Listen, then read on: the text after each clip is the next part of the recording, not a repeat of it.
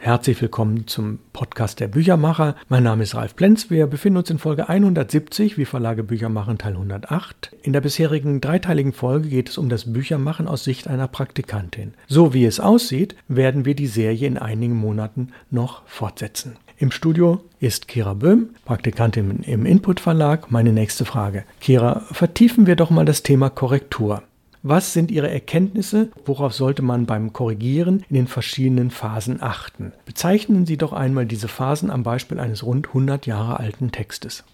Gerade bei einem rund 100 Jahre alten Text ist es sinnvoll, zunächst nur einmal die ersten 20 Seiten auszudrucken und zu korrigieren. Nebenher führt man eine Liste für Suchen und Ersetzen. So können die meisten Fehler, die aufgrund der Rechtschreibreform in einem alten Text vorkommen, größtenteils beseitigt werden. Wie beispielsweise das mit SZ anstelle von das mit Doppel S und Tier mit TH anstelle von Tier ohne TH und so weiter. Auch Dinge wie doppelte Leerzeichen, falsche Anführungszeichen und Gedankenstriche lassen sich bereits häufig durch Suchen und Ersetzen tilgen. Anschließend kann der Text vollständig Korrektur gelesen werden. Bei komplizierten Texten bietet es sich manchmal an, den Text einmal komplett ohne Korrigieren zu lesen, um seine Struktur zu verstehen. Bei leichten Texten ist es dagegen manchmal sinnvoll, ihn von hinten nach vorne zu lesen, um zu vermeiden, einfach nur durch ihn hindurchzufliegen. Es kann außerdem sinnvoll sein, sich Vorgaben zu setzen, wie beispielsweise beim ersten Durchgang achte ich nur auf Rechtschreibung, Grammatik und Zeichensetzung und beim zweiten auf zu lange Sätze, die gekürzt werden müssen, die Absatzstruktur, das heißt entweder zu viele oder zu wenig Absätze, die dann getilgt oder gesetzt werden müssen und die Logik, wie beispielsweise falsche Namen, unstimmige Ort- oder Zeitangaben und so weiter. Nebenher bietet es sich auch immer an, verschiedene Listen zu führen, wie beispielsweise mit bestimmten Begriffen, die auf Einheitlichkeit überprüft werden müssen, oder einer Figurenliste, wenn es sehr viele Figuren gibt. Ja, das war schon sehr hilfreich, vielen Dank. Nun gehen wir einmal davon aus, dass die PDF-Datei nach dem Layout an die Druckerei geliefert wurde. Welche Entscheidung muss ein Verleger und Buchhersteller treffen, damit ein schönes Buch daraus wird? Hier scheint mir ein Blick auf das Papier und die Art der Weiterverarbeitung angebracht zu sein, denn festgelegt wurde ja bereits das Format und der Satzspiegel. Als ich gelesen habe, wie viele verschiedene Faktoren es beim Papier gibt, wäre ich fast aus allen Wolken gefallen. Neben Gewicht und Färbung, womit ein Laie vielleicht noch etwas anfangen kann, gibt es noch so viele weitere Auswahlmöglichkeiten, wie beispielsweise die Inhaltsstoffe, das Volumen, die Oberflächenbeschaffenheit, die Opazität und so weiter. Besonders wichtig für die Herstellung eines Buches ist bei der Papierauswahl die Laufrichtung. Papier wird in langen Bahnen hergestellt, sodass sich die Fasern parallel zur Bahnlänge, das heißt in Laufrichtung, anordnen. Wenn anschließend die Druckbögen aus den Bahnen geschnitten werden, verlaufen die Papierfasern entweder vertikal, das heißt Schmalbahn, oder horizontal, das heißt Breitbahn, zum hochkant liegenden Bogen. Bei Zeitschriften und Büchern muss die Laufrichtung des Papiers immer parallel zum Rücken ausgerichtet sein. Ansonsten lassen sich die Seiten sehr schlecht blättern, da sich die Fasern im Papier gegen die Biegung sperren. Bei der Weiterverarbeitung scheint mir vor allem die Art der Bindung wichtig zu sein. Auch hier gibt es zahlreiche Möglichkeiten, die sich je nach Printprodukt anbieten. Bei Zeitschriften ist häufig eine Klammerheftung mit oder ohne Öse sinnvoll. Mit braucht man eigentlich nur, wenn man davon ausgeht, dass der Kunde die Zeitschrift in einem Sammelordner abheften möchte. Bei Zeitschriften, aber auch bei dünneren Büchern kann eine Spiralbindung auch sinnvoll sein. Besonders bei Kalendern ist diese Art der Bindung nicht mehr wegzudenken.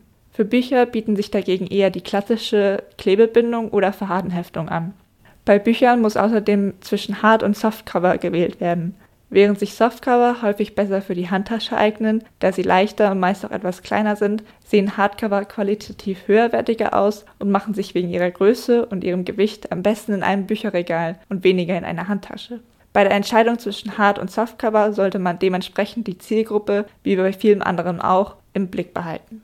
Ja, da sind zwischendrin zwei Fachbegriffe gefallen. Einmal die Opazität, das ist die Durchscheinbarkeit des Papiers, die kann man in der Tat messen und in Zahlen angeben. Das würde sehr in die Tiefe gehen, das lässt sich in einem Podcast nicht machen. Und das zweite ist die Klebebindung. Auch bei der Klebebindung gibt es so viele Varianten, die Sie als Leser immer mal wieder merken, wenn ein Buch sich ganz schwer aufblättern lässt oder etwas leichter oder vielleicht sogar sehr leicht. Da scheinen sehr verschiedene Klebstoffe und ja, verschiedene Verfahren zum Einsatz zu kommen, unter, unter anderem auch der Druck, mit dem das Ganze gepresst gepresst wird. Auch das geht zu sehr in die Tiefe, das können wir im Podcast nicht vermitteln und soll nur andeuten, da kommt noch mehr.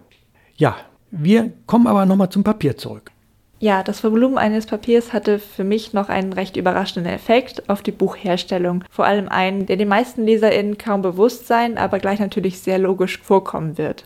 Das Volumen eines Papiers hat Einfluss auf die Dicke eines Buches. Möchte ein Verlag also, dass ein Buch bei gleichbleibender Seitenzahl dünner oder dicker wirkt, nein, nicht nur wirkt, sondern tatsächlich ist, kann er ein geringeres oder höheres Volumen wählen. Häufig wird allerdings ein einfaches Volumen verwendet, aber vielleicht finden Sie bei sich zu Hause ja zwei Bücher mit gleicher Seitenanzahl und können beide nebeneinander legen und schauen, ob eines davon höher ist als das andere. Da muss ich kurz bremsen und intervenieren. Der Trend in den letzten 20, 30 Jahren geht dazu, dass die Bücher häufig ein Volumen von 1,7, 2,0 oder 2,2 haben, also fast doppelt so dick sind wie ein Buch mit einem einfachen Volumen. Warum? Mehr Schein als Sein. Das Buch ist aufgeblasen und es wirkt so, als wäre es ein dickes Buch. Tatsache ist, die Seitenzahl ist oft relativ gering und man ist enttäuscht. Es lässt sich relativ gut blättern, aber man kann Bücher, und das zeigt die Reihe Perlen der Literatur sehr gut, durchaus mit 350 Seiten gestalten und es wirkt so wie ein Buch nur mit 180 oder 200 Seiten. Es sind aber 350 Seiten und darauf kommt es beim Lesen ja schließlich an. Kira, haben Sie eine Idee, wie man die Auflagenhöhe festlegt? Also wie viele Bücher gedruckt werden? Was scheint realistisch verkäuflich zu sein? Woran kann man sich orientieren? Ich weiß, ja, das ist nahezu unmöglich, eine exakte Antwort zu geben, aber vielleicht haben Sie dazu schon was gehört oder gelesen. Ja, dazu habe ich schon etwas gehört. Wenn ein Verlag VertreterInnen hat, die mit einer Vorschau die Neuerscheinungen bei den Buchhandlungen vorstellt, werden Vorbestellungen einer Buchhandlung in einer Liste notiert. Selbst wenn ein Verlag keine VertreterInnen hat, können Vorschauen per Post oder Mail verschickt und die Vorbestellungen gesammelt werden. Anschließend kann sich an den Vorbestellungen orientiert werden, indem man den Wert mal 3 oder mal 5 nimmt. Das ist eine Art Faustregel, allerdings ist das Ergebnis auch nur ein Richt- bzw. Annäherungswert. Ein Verlag sollte sich auch an den Verkäufen des Vorjahres ähnlicher Produkte und seinen bisherigen Erfahrungen orientieren. Ja, während das Buch entsteht, Kira, muss man ja bereits die ersten Marketingtexte fertig haben. Was haben Sie hier bereits gelernt? Wie viele Monate vor Erscheinen sollte das Produkt bei den Buchhändlern eigentlich beworben werden? Ja, Marketingtexte beziehen sich einerseits auf den Inhalt des Buchs und andererseits auf den Autor oder die Autorin. Die Texte müssen kurz und prägnant sein, also werden nur die wichtigsten und besondersten Merkmale hervorgehoben, beispielsweise eine gute Struktur, nahbare Charaktere oder ein besonderer Schreibstil. Bei der Vita eines Autors oder einer Autorin die wichtigsten Werke und Preise, Geburtstag und gegebenenfalls Todesjahr. Eine genaue Zahl für die Bewerbung bei den Buchhändlern habe ich gerade nicht mehr im Kopf, aber ich habe ja gerade erzählt, dass es sinnvoll ist, bereits vor dem Druck der Bücher damit zu beginnen. Also schätze ich mal mindestens zwei bis drei Monate. Tja, gibt es eigentlich noch mehr dazu? Habe ich vielleicht was vergessen in diesem Prozess des Büchermachens? Wie sieht das aus? Interessant zu erwähnen wären vielleicht noch die verschiedenen Druckarten, wobei heutzutage eigentlich nur noch Digital- oder Offsetdruck verwendet wird. Andere Druckarten, wie beispielsweise der Buchdruck, werden aufgrund des Aufwands und dementsprechend des Preises nur noch selten angewandt. Für bibliophile Ausgaben kann sich das allerdings schon anbieten, der Nostalgie und der Tradition wegen.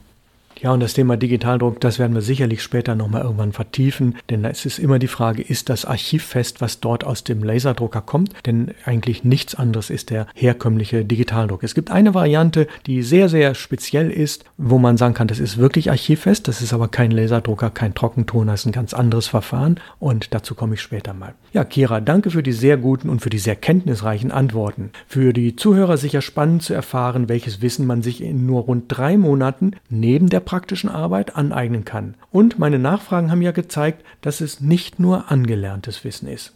Dennoch, all dies in einigen Wochen zu vertiefen und mit Praxisbeispielen anzureichern, wird für alle Seiten interessant sein. Für mich als Podcaster, Verleger und Büchermacher und für Kira Böhm als Praktikantin und ja, für Sie als Zuhörerin und Zuhörer. Und für einen möglichen weiteren Praktikanten, einen gelernten Webdesigner. Ja, Dazu später mehr. Das wird dann irgendwann im März, April sein. Lassen Sie sich überraschen. Für heute genug. Kommen Sie gut durch die Woche. Nächste Woche ist die Folge 171 des Podcasts der Büchermacher. Mein Name ist Ralf Plenz aus Hamburg. Ich grüße Sie sehr herzlich. Und Kira, ich verabschiede mich von Ihnen herzlich. Möchten Sie noch ein Grußwort an die Zuhörer geben?